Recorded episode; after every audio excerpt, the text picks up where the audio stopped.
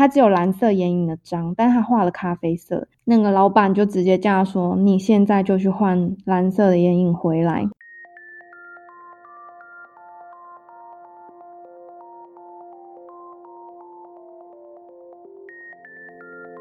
好，欢迎登机，我是你们的空服员袁心。这个 podcast 将会邀请来自世界各个不同航空公司的空服员，一起来聊聊他们的工作形态以及上班趣事。偶尔也会邀请不同单位同样钟情于航空业的相关人员，来分享那些客舱以外，身为空服员我们可以学习的事情。如果你对航空业有兴趣，或是想加入成为空服员，希望这个节目能够帮助到你。欢迎加入我们的脸书社团“乘客候机室”，一起来讨论、发问以及一窥幕后的花絮。Now please sit back, relax, and enjoy the podcast.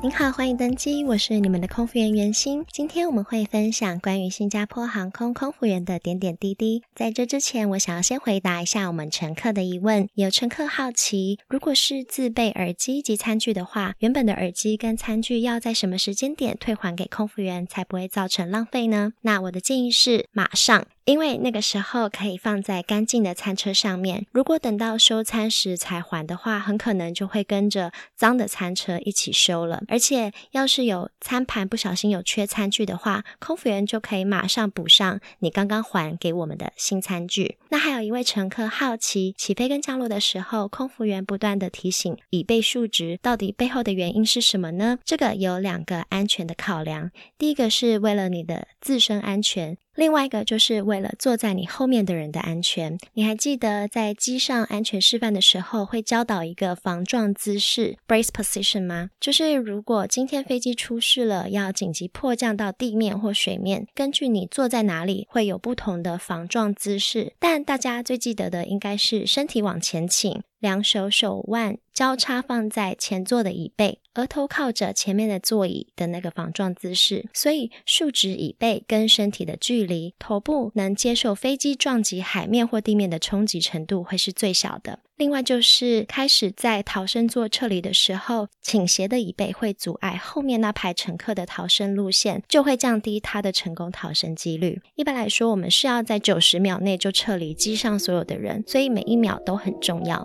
希望这有解答到你们的问，那也谢谢你们的提问。那我们就开始进入今天有趣的访谈吧。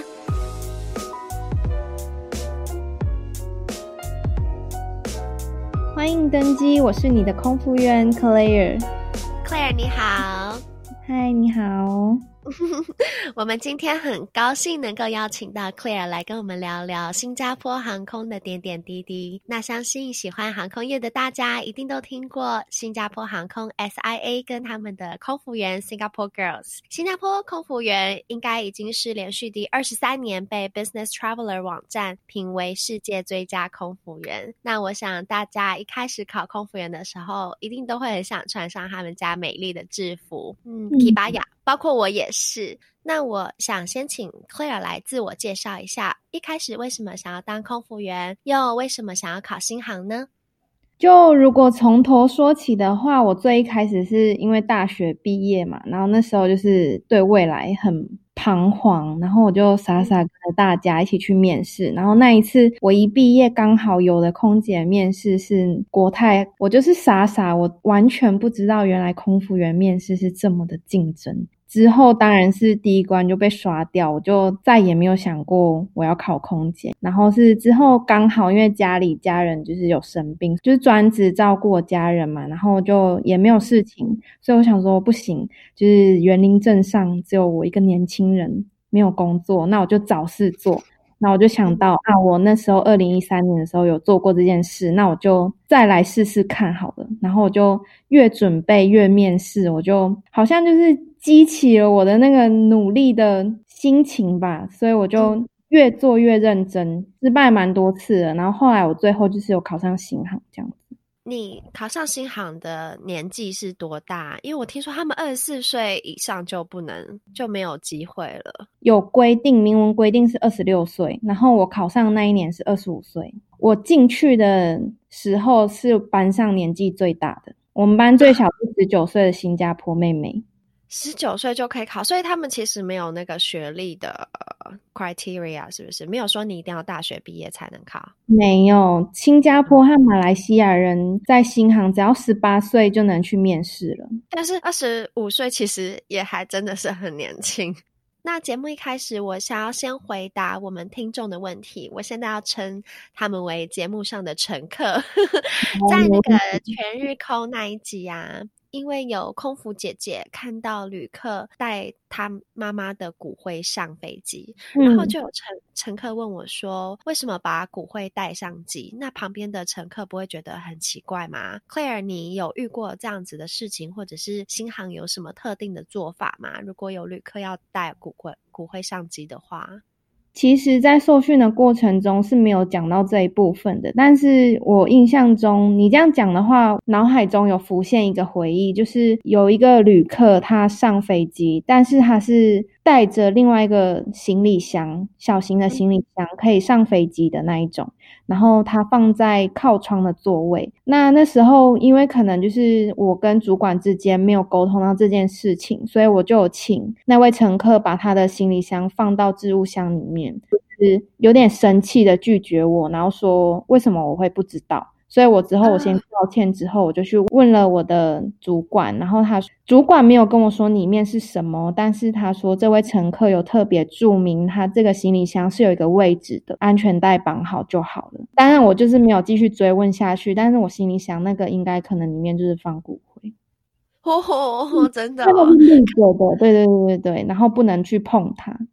哦，了解。他有帮那个客舱行李买了一个位置，所以是绑在座位上面，用那个安全带固定着。对对对，嗯嗯，我自己也有遇过带骨灰上机的乘客，那个时候我们就是有尊重他，毕竟他这是一定是对他来讲很很重要的、嗯、呃、嗯、的人，然后的东西。人烧成灰的话，体积其实是蛮小的，我们就有特别允许他就是拿在手上这样子，或者是我们会请他放在座椅前面的下方。那如果他不愿意就直接放的话，我们会包个毛毯，然后再请他放到前方去，或者是放到上去。但通常呃装着骨灰的东西都是易碎物，对，所以我们也不敢掉以轻心，就是放在客舱上面。我们多半都是说哦可以拿着，或者是说如果怕。其他客人看到会很担心的话，就是用个毛毯裹着这样子。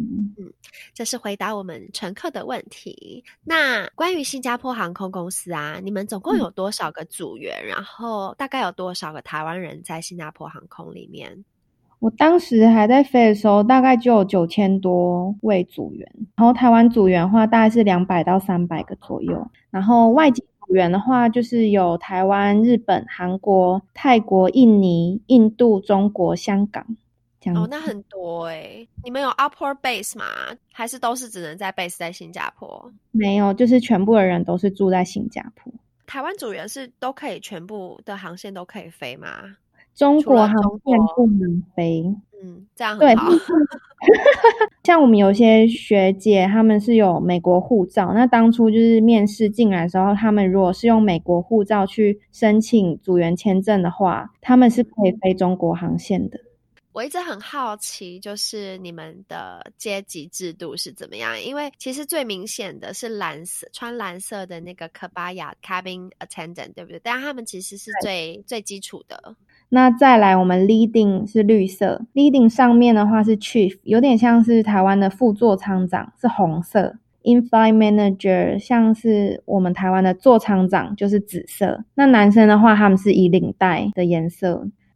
我我很好奇你们的那个简报的制度，嗯、你可以假设说你是空服员，然后 Claire，、嗯、你现在要进去一个简报室，嗯、你可以带我们走一下说，说一开始进简报室你会做的事情是什么吗？这样讲好像要身临其境的感觉，我好。对，就是要你身临其境。我一直很好奇，看布告栏，你的今天的简报室是在哪一间？比较 junior 就会比较早到，但其实基本上大家都是前二十到三十分钟一定会到。那看完之后，就会去到电脑区看一下今天所有的航班资讯，例如就是乘客商务舱有几位，经济舱有几位，然后小孩有多少，infant 就是婴儿有多少个，还有就是大家的名称。机长的啊，那些我们都要写下来的。然后最重要的是乘客的数量啊。大概看完之后，先到的人或者是 Junior 就会写白板。写完白板，我们就等。只要有任何一个人在简报室里面已经比你早到的话，我们会先去跟他握手，就说 Hi, my name is Claire, nice to meet you 之类的话。就是每一个每一个都要自我介绍，记得他们的名字，因为我们在飞机上面的话是称呼名字的，我们不会像就是在国际航空。可能就是叫哥或姐这样子，嗯，对，但经常是非常注重这一块，就是你一定要叫对方的名字，就是如果是 Junior，我们就是绝对不能叫 Bay 啊什么，或者说呃，How come you never remember my name 这样子之类的，就是会变成是一个没有礼貌的行为。嗯哼，像是我们如果非要 A 三八零，我们就会很紧张，就开始对到底谁的名字是谁什么，就要赶快记起来。嗯、天哪！OK，然后嘞，呃，通常 IFM 就是 In-Flight Manager 会最晚到，他进来之后就会关门，然后就开始看我们的 Safety Video。因为我们每一个航班遇到的每一个人都是不同的，所以每一个老板的工作模式跟方式是不同的。他会说出今天他期望我们的航班是怎么样子，之后呢，就是他可能会问一些 Safety Video 里面的问题。Safety video 就是你们给客人看的那个 Safety video 吗？不是，这是什么？是就是是给空服员看的，对不对？那会被抽问吗？会啊，所以每次我都很紧张，因为通常都是 Junior 被问到。哦，所以不是每个人都会被问哦，不是，是抽问。哦，OK，嗯，好有趣。如果是你第一个进去，然后看到每一个人来的时候，就是要起身，然后跟他去握手，说 “Hi, my name is Claire”，然后再坐下，这样起身坐下，起身握手坐下。但是如果是颜色，呃，绿色、红色、紫色的话，他们都是直接坐着，然后你要过去跟他握手。哇哦，OK。嗯哦，那你们的 grooming check 会在简报室做吗？听说你们的 grooming check 很严呐、啊，就是连那个有一个色卡要对，还是那张叫 grooming card。呃，老板他们只要拿着 iPad 就知道我今天有没有这个章，我能不能使用这个眼影，我能不能绑这个发饰发型。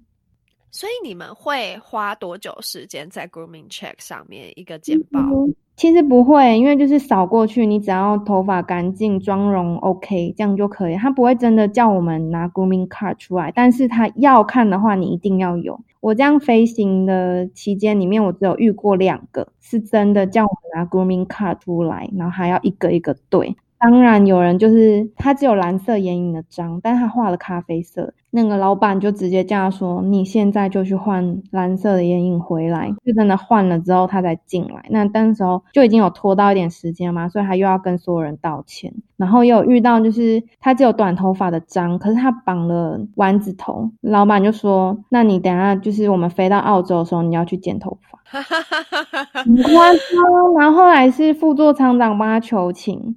之后是回新加坡，要看是要剪头发的证明，或者是再回去我们学校盖章。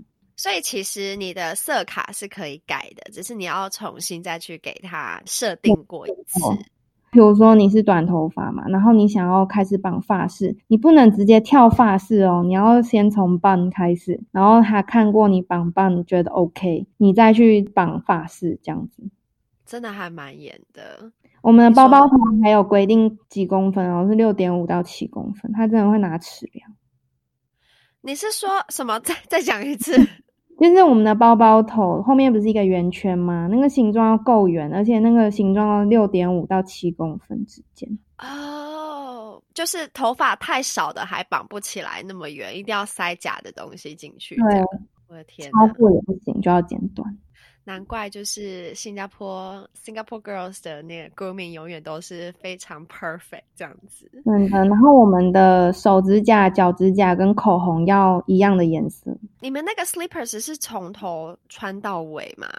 我们起飞跟降落时间一定要换包鞋，长得像拖鞋，但前面是有包住，然后后面有一根带子。起飞后安全信号灯熄灭，我们才会换成拖鞋。嗯、也就是说，一开始上机的时候就已经先换成那个 safety shoes 了。我一直很好奇啊，你们穿 slippers 服务餐车会不会常常碾到你们的脚啊？有我有撞过几次，所以后来我真的是很害怕，因为那个餐车真的是非常的重，所以我有点恐惧感，所以就是穿包鞋上班。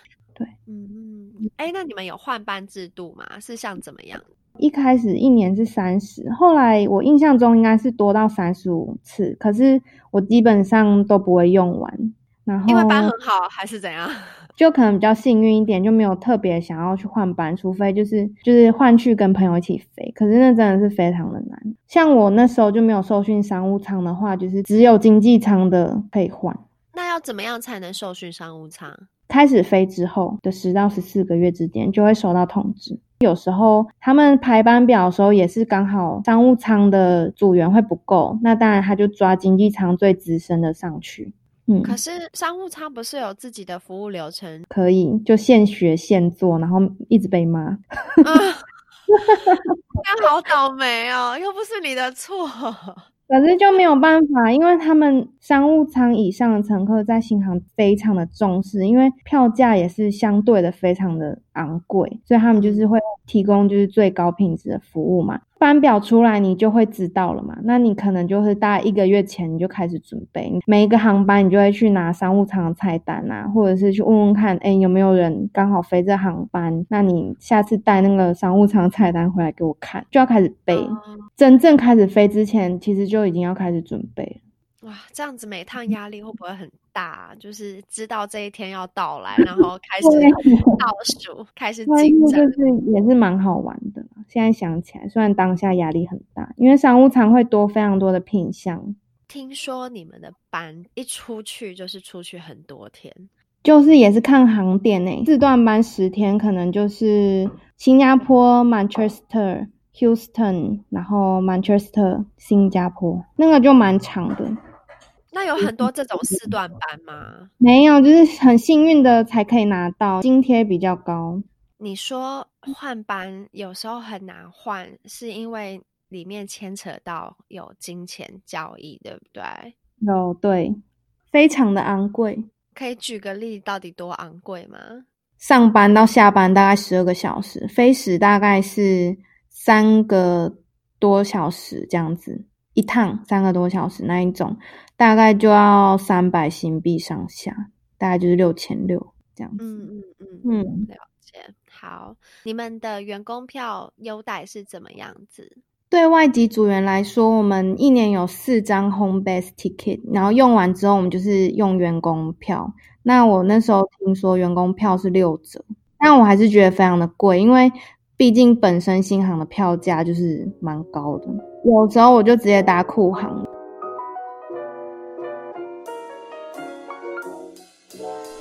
节目到这边，我们先休息一下。这次我要大推声浪 Podcast 平台的一个原创节目，叫做法客电台。这个节目是由法律白话文运动站长担任主持人，他邀请的来宾讨论的议题都蛮值得关心的，也会让你突破同温层的想法。我推荐性交易是否合法化，以及死刑废存再度浮上台面这两集，你只要在 App Store 或者是 Google Play 上面打 S O U N D O N 就可以下载来听听看喽。那我这边有一些就是我的乘客想要问的一些。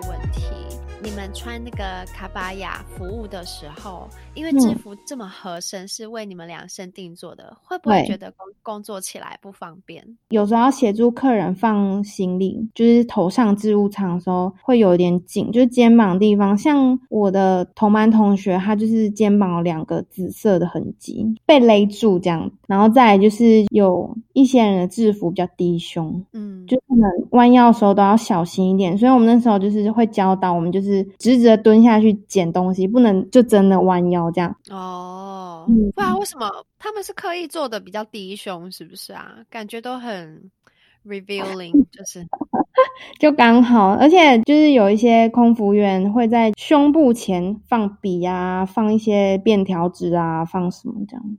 那边要怎么放便条纸？有些人真的可以耶，真的。你是说插 在乳沟里吗？笔头露出来不能超过一公分，然后要拿，我们就可能就是趁乘客不注意的时候转身过去，马上拿出来这样。啊，身上没有任何可以放东西的地方，除了裙子有一个非常小的口袋，而且那个口袋明文规定是不可以翻出来的，所以它是在裙子的里面，而且非常的小，就只能放一些 Posy Pad 这样子。经济舱有那个 cocktail service，它上面会有。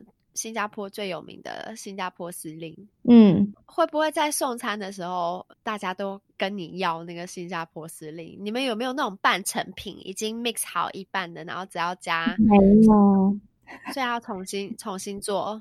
其实做那个是蛮快的，就是。调酒加上那个凤梨汁，就是这样子而已。但是我们在 car top 上面通常不会放这个。那客人点了之后，我们就是传给厨房的人，然后他们再做做出来。嗯，那还有一个问题就是，听说你们对飞安的标准在业界来讲算是很严格的，因为我听啊、呃、我的乘客他们讲说，就是在 cabin check，就是飞机起飞跟降落之前都要巡客舱安全嘛，然后好像是自己的区域巡完之后，还会有另外一个人来巡，是不是？嗯、呃，会有三个人巡过，一个就是我们自己负责区域，我们会巡巡一遍。第二次就是负责那个区域的主管绿色，他会再走一遍。那之后座舱长会在整台飞机巡一遍。那你可不可以跟我们分享一个，就是你觉得新加坡航空优于其他航空的点，不管是乘客或者是组员都可以。新加坡航空像简报的时候就会一直灌输我们，就是 safety、security and service 这三点，我们是非常重视的。那对于乘客来说，我们几乎几乎也都是有求必应，就是会想尽办法，然后利用飞机上所有的资源去符合每一位客户的期待，这样子。那有没有一个地方是你觉得新加坡航空可以改进会更好的地方？组员有长班都有睡觉的地方，那当然就是越安静越大地方，就是给职位越高的人睡。有时候都还甚至就是要去问他们说：“哦，你们有需要帮你们保留哪一个床位吗？”哦，哎，可是我以前在国泰的时候也都是像这样，哎、嗯，就是有一个 junior 会去睡的地方，就往那边钻就对了。可是也不是说 senior 他们真的很想要那一个位置哦，而是说、嗯、已经变习惯了。像有一些国泰 senior 就很好，你知道吗？然后有一些 junior 他不知道他自己应该睡哪一个位置，然后他就睡了比较舒服的位置。然后那个 senior 也就这样，嗯，摸摸鼻子，其实也就没有怎么样，他就去钻去另外一个地方睡就好了，就不会太计较于这些东西。我们可以 follow 潜规则，但是你不一定要这么在意，感觉好像人生没有其他的事情要在意了。好像这就是你今天一一天的高潮，这样 highlight of the day，耶、yeah！我训了一个 junior 一顿，耶、yeah！我达成什么了？这样，对对对。讲到这个啊，我还听到，我不知道算不算是算是八卦，肯定是八卦，但是我不确定真实性。就是最 junior 的人要帮所有的组员规划今天要去吃什么。我那时候在飞的时候已经是没有这个情况了，因为大家都只想要有自己的空间。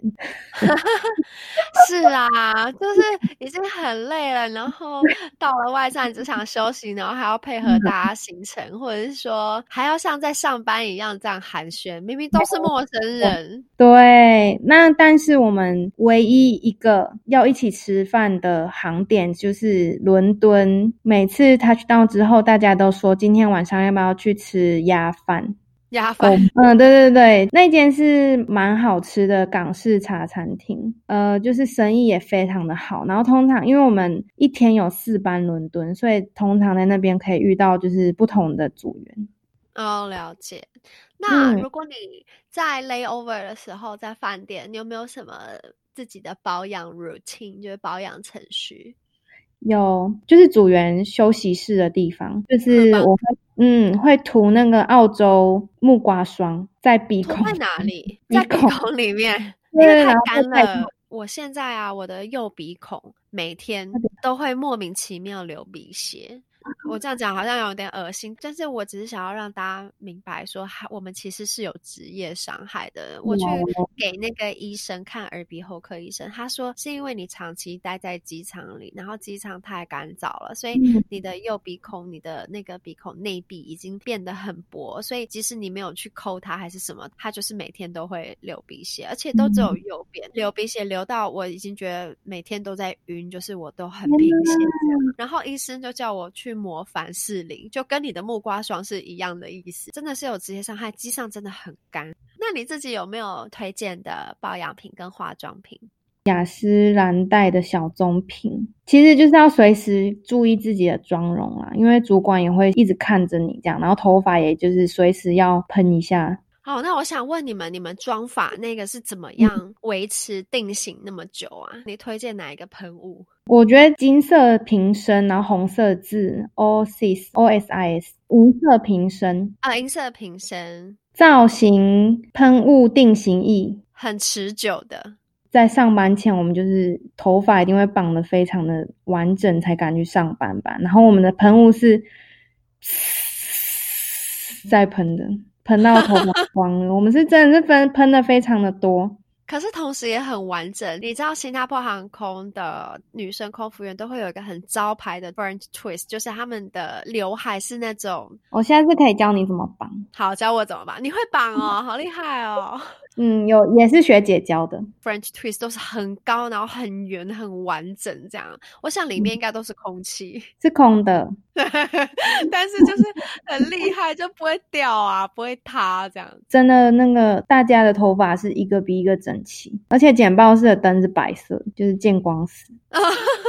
你的意思是说有没有化妆跟有没有化好妆，就是一看就很明显。对，有没有化好妆，然后头发乱不乱，就是直接知道。我我头发通常都是要绑三十分钟。Oh my god！我会一直绑，一直绑，绑到好为止，这样。哎、欸，那那个 Claire，如果你今天是啊、呃、航空公司新航的人资好了，然后你今天要招新航的空服员，嗯、你有没有一个最看重的特质？我觉得这一题问我就对了。其实我本身的条件真的不像是大家所 follow 那些 IG 啊、Instagram 那些。我的身高就是一六零，然后那时候面试体重大概是五十公斤，所以大家也不要担心说就是自己身高太矮或太胖问题，身材匀称就可以了，然后外表干干净净。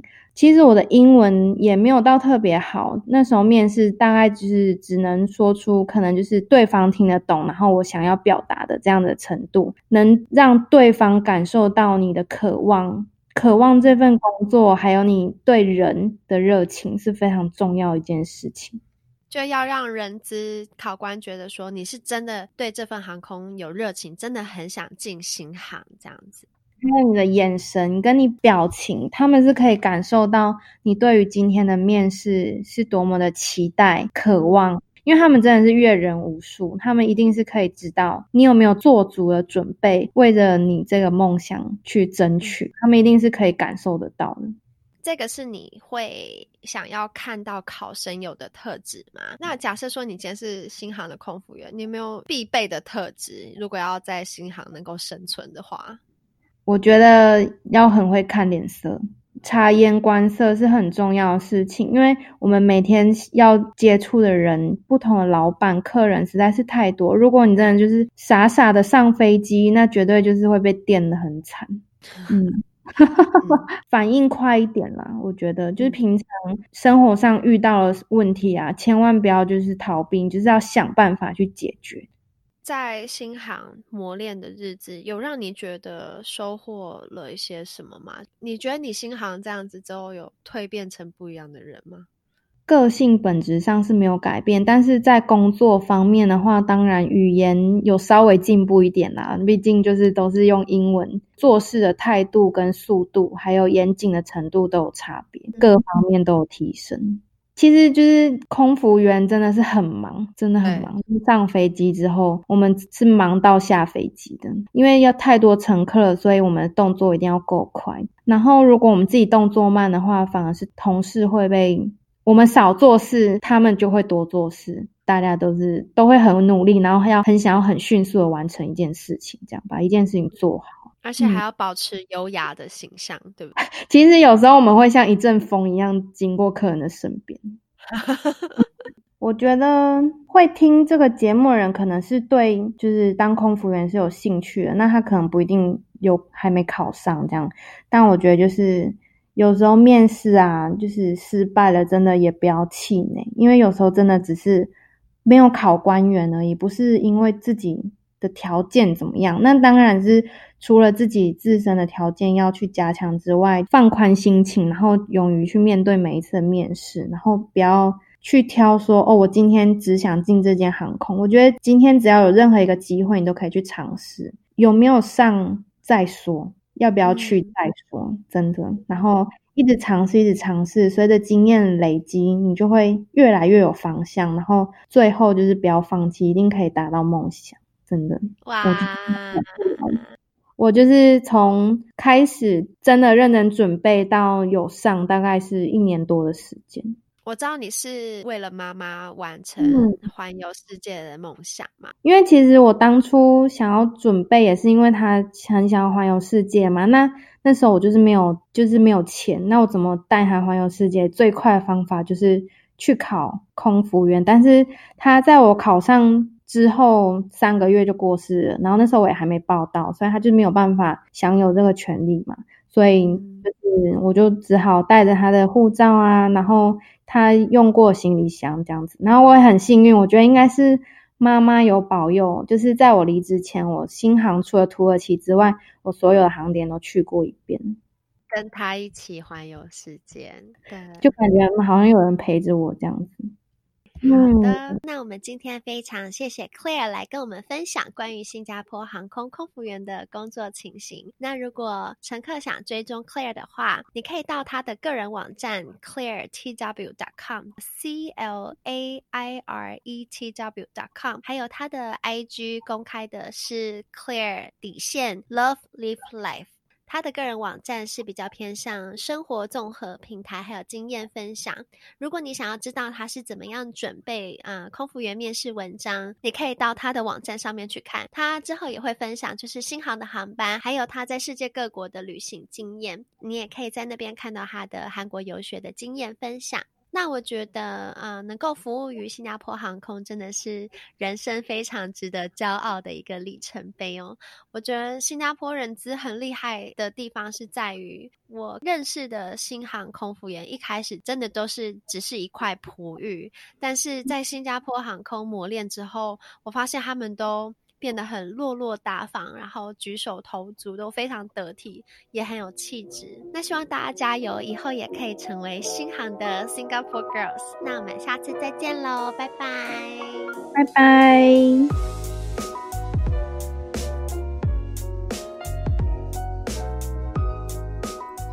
谢谢 Claire 带给我们精彩的一集访谈内容。听完这集，大家是不是跟我有冒出一样的想法？觉得当新加坡航空空服员是很荣耀，同时也是很辛苦的。其实 Claire 在没有剪进去的片段中有跟我提到，蛮多空服员是把五年当做一个里程碑，因为在五年的合约结束后，公司会给一笔新币一万元的奖金，相当于台币二十万左右。然后有些人可能就决定回自己的家乡了。但无论如何，我相信当过一时的航空人就会一辈子都怀念航空业。只要想起飞机每一次的起飞背后是有那么多人在支撑着，就会永远也忘不了那种感动。